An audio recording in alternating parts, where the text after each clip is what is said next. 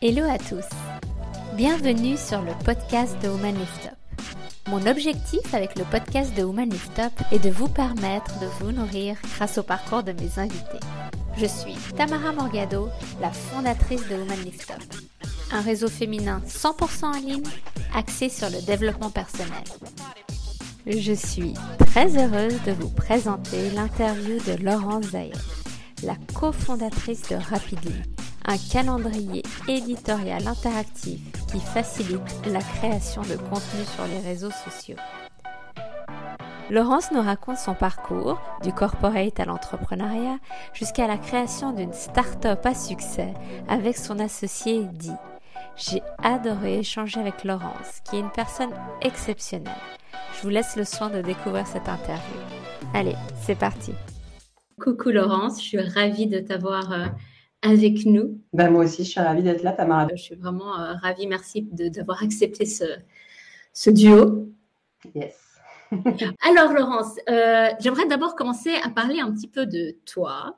Pour, euh, je te connais un petit peu mieux grâce à Woman Lift Up et à nos rencontres, mais j'aimerais aussi qu'on en connaisse un, peu plus sur, sur toi, sur ton background, d'où tu viens et comment tu en es arrivé où tu es aujourd'hui. Donc vraiment, en quelques mots, si tu peux juste euh, nous dire ton, ton parcours. Euh, voilà. Ok. Alors, je ne vais pas vous refaire tout l'historique, mais euh, je suis française. je vis en Suisse romande depuis une, bonne dizaine d'années, en cours de nationalisation d'ailleurs. Et, et, globalement, j'ai fait toute ma vie en marketing. Donc, j'ai mon et marketing, pas seulement marketing, mais marketing digital. Je suis vraiment tombée dedans à l'époque où ça montait parce que je suis pas toute jeune non plus. ça va faire 20 ans quasiment que je fais ça. Et euh, donc, je suis tombée dans le marketing digital au moment où ça a démarré. Donc, à l'époque, il n'y avait même pas encore les réseaux sociaux où on faisait simplement des newsletters et il commençait à y avoir euh, du marketing sur les moteurs de recherche comme Google. J'ai fait ça longtemps en entreprise jusqu'à il y a 10 ans où je me suis mise à mon compte. Et euh, j'ai lancé, euh, d'abord j'ai fait du freelancing pour euh, des entreprises, beaucoup des missions de consultation.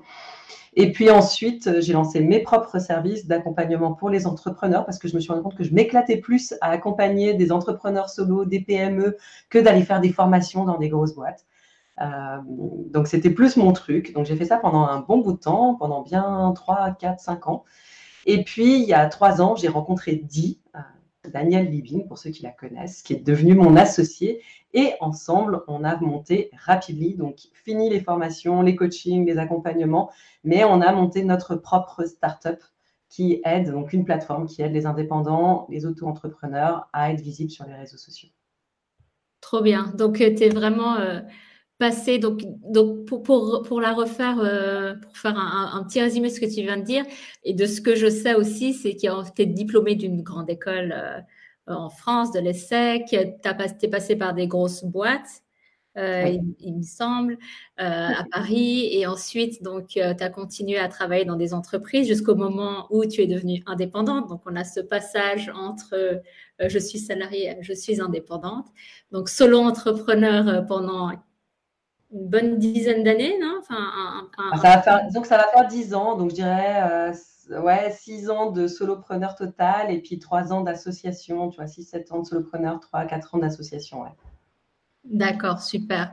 Et, euh, et, et, donc, après, tu es passé justement de solo entrepreneur à je crée, je, je monte, euh, monte ma boîte. Et dans, dans tout ce, ce parcours de, ta transition professionnelle, surtout du moment où euh, bah, tu es salarié et tu passes euh, à, l'entrepreneuriat, ça, tu, l'as vécu comment à ce moment-là? C'était euh, libérateur? C'était compliqué? Oui, c'était libérateur. J'en pouvais plus. Enfin, je veux dire, je pense que je revenais d'un dîner avec mon mari où, encore une fois, on parlait de mon boulot et je m'étais mise à pleurer. et oui, il me disait Non, non, mais là, faut que tu arrêtes. T'arrêtes. Mais je vais faire quoi? On s'en fout. Juste ouais, tu le sentais que tu n'étais pas au bon endroit, quoi. Bah, alors moi, je savais que je n'étais pas au bon endroit. Après, je, t'avoue que je n'avais pas pris la décision. C'est vraiment lui qui m'a, entre guillemets, euh, autorisé à me dire, OK, je peux juste partir sans rien avoir, sans, sans avoir de projet, etc. donc à ce moment-là, j'ai réfléchi un petit peu et j'ai eu envie de tester de me mettre à mon compte. Ça n'a pas été si facile que ça, soyons honnêtes, hein, parce que du coup, euh, c'était un peu du jour au lendemain. Je me suis mise à mon compte sans réseau, sans client, sans rien pour démarrer. Quoi. Donc, c'était vraiment difficile. Mon mari partait le matin en me disant, tu sais, on n'est jamais à l'abri d'une commande. Ouais. tu avais vraiment le support de, ton mari pour ça aussi. le support moral, je dis, c'est quand même super important quand, parce que tu vas là-bas j'imagine quand même. Support moral et support financier aussi. Alors j'avais quand même, j'avais touché le chômage, euh, donc on avait de quoi vivre. Mais après, tu sais comment c'est. Enfin, je veux dire, il faut, on faut pas imaginer se lancer en solopreneur, en tout cas sans avoir déjà quelque chose, d'un projet abouti et penser que euh, dans la première année, on va regagner la même chose qu'on gagnait en tant que salarié. C'est c'est quasiment une mission impossible. Donc, euh, c'est vrai qu'avoir un support moral et un support financier, je pense que c'est indispensable si on veut se lancer, si on veut se lancer en tant que solopreneur. Pour moi, c'est essentiel parce que c'est long, honnêtement. Le, chemin est long. Oui, tu dis, il faut s'organiser en fait, être bien entouré et euh, s'organiser financièrement aussi pour ne pas se mettre sous pression. Donc, euh, et, par, donc il y avait ce côté libérateur aussi parce que tu, tu prenais, la peur et le côté libérateur. Et ça, ça a démarré assez rapidement après quand même?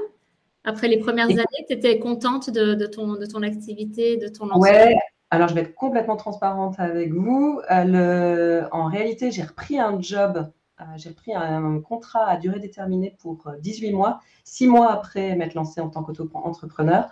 Donc j'avais quelques missions, mais honnêtement, c'était quand même pas génial. Je commençais à construire mon réseau, à me faire un petit peu connaître et tout.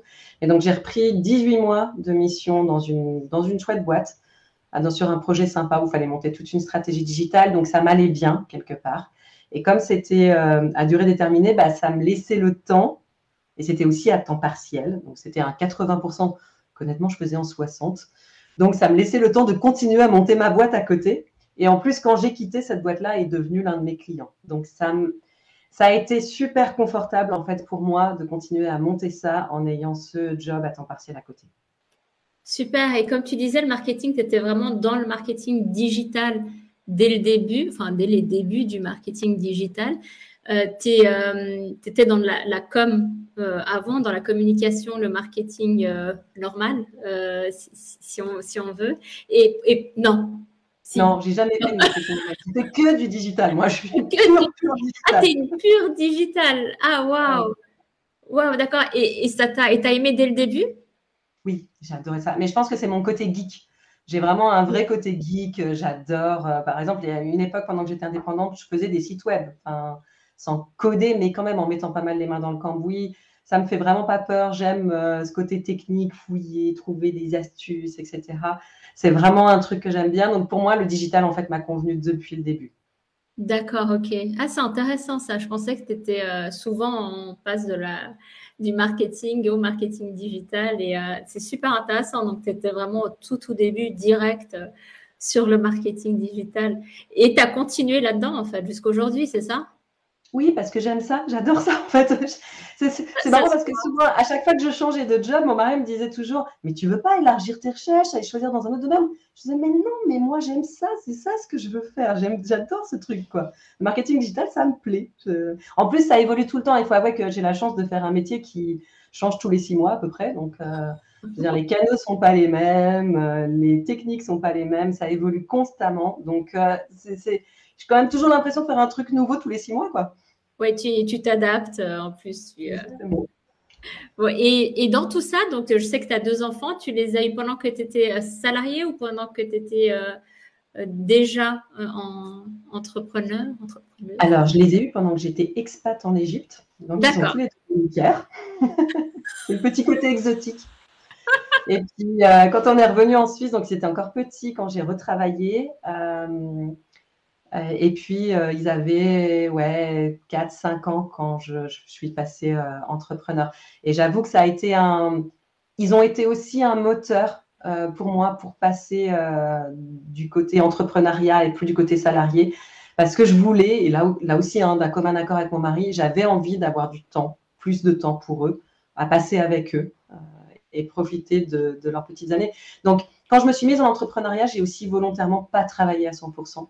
Ça, j'ai réaugmenté mon temps de travail au fur et à mesure qu'il grandissait. Oui, oui, oui, non, c'est vrai que c'est cette flexibilité qui est, euh, qui est très intéressante et il n'y avait pas le, télétravail. À l'époque. À l'époque. pour être honnête, j'étais dans des. Enfin, moi, j'ai eu la chance d'être dans des entreprises et aussi d'être. Le fait d'être dans du digital, ça aide quand même. Je pense que la dernière entreprise dans laquelle j'ai été, c'était déjà assez compliqué pour les gardes avec les enfants, etc. Et j'avais aussi un boss qui était relativement sympa et je faisais déjà euh, du télétravail en partie euh, dans cette boîte-là. Donc, comme quoi, il y a déjà des boîtes qui le faisaient euh, il, y a, déjà une dizaine d'années. mais voilà, il fallait avoir la chance de tomber sur ces boîtes-là. C'est intéressant ça. C'est ça que c'est intéressant qu'il y avait déjà des boîtes qui étaient, qui étaient, qui étaient là-dedans, alors qu'on a l'impression que c'est, vraiment apparu. Et ouais, donc, donc, donc là, tu passes, il y a quelques années, trois ans, c'est ça, en mode start-up et en mode je m'associe à quelqu'un parce que tu étais seule. Et donc, il y a un peu, j'aimerais juste qu'on parle de ces deux aspects aussi, euh, du, passage où je monte vraiment mon entreprise, je la dissocie de moi en, quelque sorte, et en plus, je, m'associe euh, avec, euh, avec quelqu'un, puis après, on parlera de ben, qu'est-ce qu'est-ce Rapidly, en fait. Ouais, ouais. Alors écoute, c'est une question super intéressante parce que c'est pas si simple, effectivement. ça a été une période vraiment difficile pour moi, prendre la décision la décision de m'associer, de laisser tomber, entre guillemets, parce que j'ai aussi laissé tomber ma boîte, c'est-à-dire tout ce que j'avais construit, tous les services que j'avais construits, le personal branding que j'avais construit autour de moi, parce que finalement, quand tu es solopreneur, c'est toi que tu vends. Tout ça, ça veut dire que je le mettais un petit peu de côté pour m'associer. En plus, j'avais déjà des expériences d'association qui ont été des échecs. Donc, euh, bref, je te raconte pas, j'ai pas dormi pendant un mois. J'exagère, mais ça m'a noué, ça m'a noué l'estomac pendant un mois de prendre cette décision de m'associer ou non. J'avais beaucoup de peur et en même temps, j'avais envie de. Et en même temps, il y avait quelque chose qui me poussait, qui était que je sentais qu'ensemble, on pouvait faire quelque chose de bien plus grand que ce que j'étais capable de faire toute seule. Donc finalement, c'est ce côté-là qui l'a emporté. J'ai pris la décision de m'associer. Et c'est vrai qu'aujourd'hui, ça va faire trois ans et je n'ai aucun regret. C'est probablement une des meilleures décisions que j'ai prises. Peu importe ce qui se passera dans l'avenir pour notre entreprise, peu importe comment l'aventure se finira, j'ai vraiment zéro regret. Pourquoi? Alors parce que je pense que, en fait, en réalité, d'avoir eu cette expérience de solopreneur avant, l'expérience aussi d'avoir eu des associations euh, qui ont été des échecs, bah, j'avais énormément appris et ça a permis de construire les bases de ce qu'on a, ce qu'on a fait aujourd'hui. Donc pour l'association, euh, d'abord, je me suis associée avec quelqu'un qui est complémentaire à moi et pas qui me ressemble. Donc chez nous, les, entre Di et moi, les, les tâches sont très bien définies dans l'entreprise. Elle, elle gère tout ce qui est développement produit, développement technique, plateforme. Et moi, je gère tout ce qui est marketing et développement business. Donc, même si on se challenge tout le temps et on se fait des points tout le temps, ça n'empêche qu'on a des responsabilités qui sont scindées. Donc, on travaille de manière très autonome et sans, euh, voilà, sans se faire chier l'une l'autre. Et ça, c'était clair dès le début? C'était clair dès le début oui, de par votre parcours et de vos personnalités ou parce que vous êtes assis autour, assise autour d'une table et vous avez décidé ça va être comme ça? Alors les deux, parce qu'on faisait forcément chacune dans notre business, on faisait un peu de tout. Quand on avait chacune nos business séparés, on avait l'habitude de tout faire. Mais effectivement, de nos personnalités, de ce qui nous faisait plaisir aussi à faire, de ce qu'on avait plaisir à faire, puis de nos compétences plus spécifiques l'une et l'autre sur certains plans, euh, bah, en fait, ça, on s'est vraiment assis sur une table et on l'a rentré, on a fait un contrat d'association, véritablement. Euh, et on a fait un contrat dans lequel on a mis des choses, on a mis aussi tout ce qui nous faisait peur. Enfin, voilà, typiquement, euh, c'est plutôt une droguée du boulot. Elle peut bosser tout le temps, en permanence, soir, week-end, etc. C'est un truc, voilà, chez elle, c'est sa manière de fonctionner. Elle n'arrive pas à faire autrement, etc. Moi, je peux pas. C'est, le soir, il faut que je coupe. Le week-end, en général, tu m'oublies. Euh, et, voilà. Donc, euh, ça, par exemple, pour moi, c'était un stress parce que je la voyais, je la connaissais déjà, je savais comment elle bossait. Je lui avais dit, je lui ai dit, mais tu peux pas attendre de ça de moi. Euh, et pour autant, ça ne veut pas dire que je vais faire moins que toi parce que je pense que je suis super efficace quand je bosse. Mais moi, j'ai besoin de couper, j'ai besoin de me recharger. c'est comme ça que je travaille. Donc ça, comme moi, ça me faisait peur, on l'a mis sur la table et c'est dans, ça figure même dans le contrat où on écrit la répartition euh, du revenu, des parts de la boîte et tout n'est pas corrélée au temps de travail effectif, euh, par exemple, dans la société.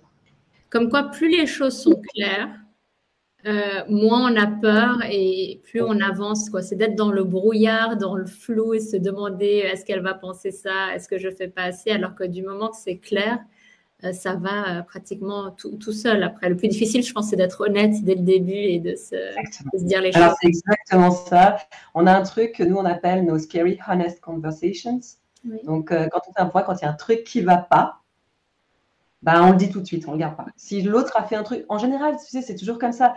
On fait des choses et puis c'est juste mal interprété de l'autre côté, tu vois, parce qu'on n'a pas pensé que ça pourrait être interprété comme ça. Et donc, on a une, phrase qu'on dit, donc quand on amène ça, on dit, écoute, là, tu as fait ça, l'histoire que moi, je me raconte dans ma tête, c'est que... c'est génial. Ça, permet de désamorcer tout de suite, de mettre le truc sur la table, on en parle, et puis voilà, c'est terminé. Et vous liez à des peurs, en fait. Oui, complètement. Alors, on, hein, euh, et, on fait de temps en temps, alors on, doit, on l'a déjà fait une fois, il faut qu'on le refasse. On travaille aussi avec une coach euh, sur le côté pure mindset aussi pour euh, effectivement tout ce qui peut être bah, libérer des fausses croyances ou des trucs qui nous retiennent dans le business pour pouvoir continuer à avancer. Ouais. c'est génial. Vous êtes sur la même longueur d'onde par rapport à, ça, par rapport au mindset, et c'est important. Il n'y a pas que les compétences, en fait. Complètement. Dans, une boîte. Et, et, et, maintenant, on en vient à qu'est-ce que c'est Rapidly? Qu'est-ce que vous avez créé? Quel est votre bébé? Alors, Rapidly, aujourd'hui, parce que ce n'est pas la version qu'on avait lancée il y a trois ans, il faut être honnête, un Rapidly est né d'un pseudo-échec. Euh, et donc, il est né il y a un peu plus d'une année. C'est une... On a pris un petit bout de ce qu'on avait créé précédemment et on en a fait la nouvelle plateforme qui marche maintenant aujourd'hui.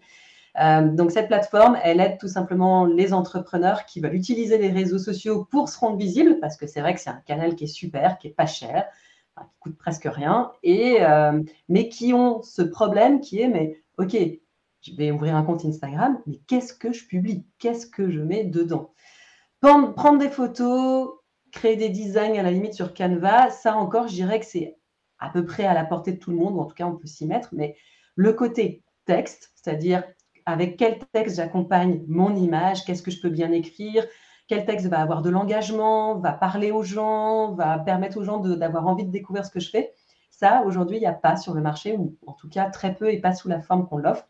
Et donc, nous, on propose d'avoir chaque semaine huit modèles de publication qui sont adaptés à ton domaine d'activité et qui fonctionnent un peu comme des textes à trous. Donc, euh, c'est des textes qui sont déjà préécrits et dedans, il y a des trous ce qui veut dire que ces trous, tu vas les personnaliser avec ton produit, ton marché, ce que les gens attendent, les bénéfices de tes services ou de tes produits, etc. Bref, avec des, données marketing qu'on t'aide en fait à préciser dans, ces différents trous.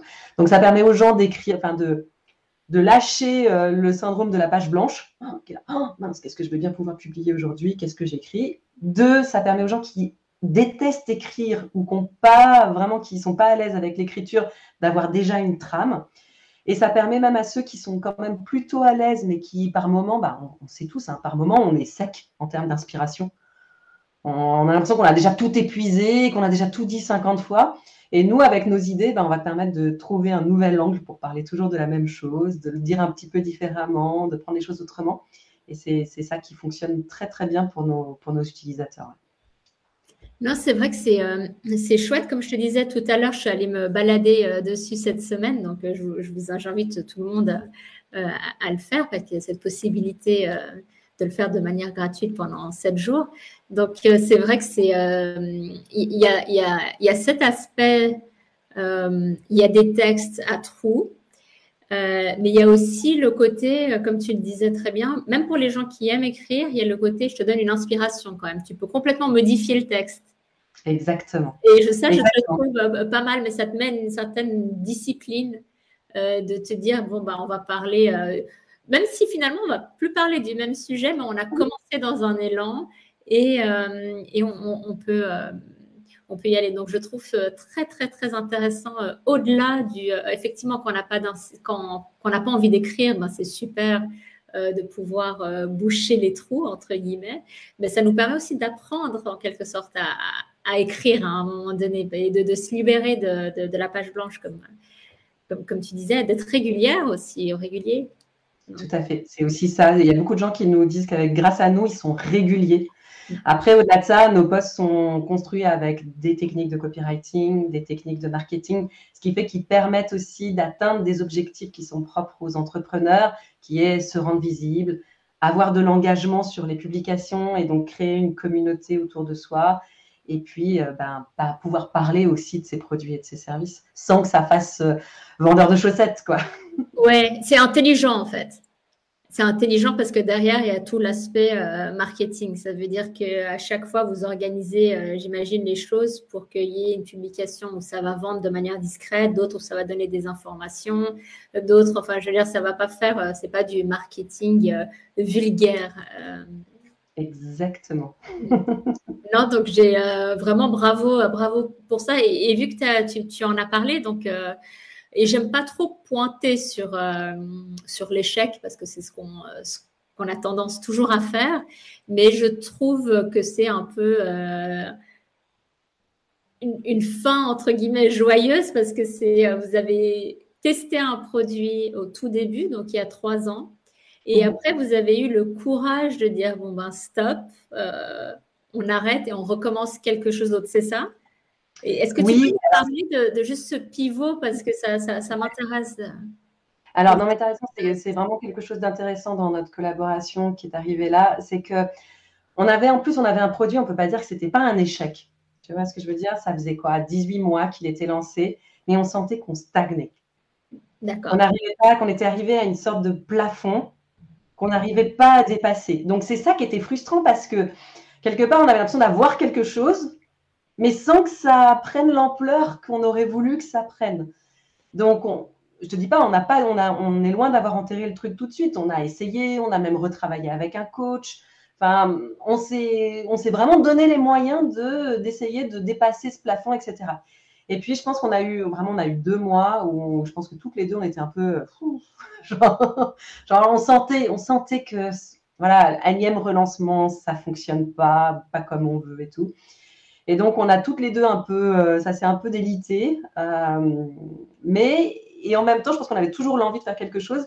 Et je pense que le plus drôle, c'est que je me souviens m'être réveillée donc un matin hyper tôt, genre 5h30, 6h, avec, tu sais, l'illumination. C'est là. Mm. Putain, j'ai une idée là. et donc, je descends, tout le monde dormait et tout. C'était euh, l'automne. Et donc, j'envoie un message à Di parce que je sais qu'elle est souvent levée super tôt le matin. donc, je lui envoie un petit message. Je dis T'es réveillée? Elle me dit oui. je lui dis Je t'appelle? Oui. Donc je sors et je l'appelle et je lui dis Écoute, je pense qu'en fait, tu sais quoi? Je pense qu'on devrait arrêter ce qu'on fait, on devrait faire ça. Qui est en fait quand même un élément qui existait dans le produit précédent. Hein. Ces modèles de publication, c'était quelque chose qu'on avait commencé à ajouter dans le modèle précédent. Mais tout d'un coup, on avait le sentiment qu'il se passait quelque chose là. Et donc, je lui dis ça et elle me dit, tu sais quoi? J'ai pensé la même chose. Ah, c'est génial. à ce moment-là, on a décidé d'enterrer le produit.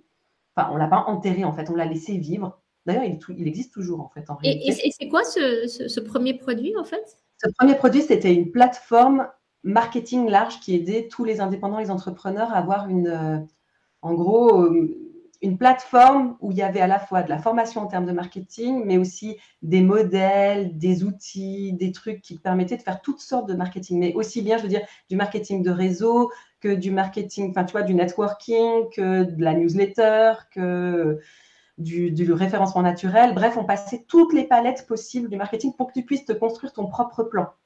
D'accord. Donc, est-ce que c'était plus euh, éducatif?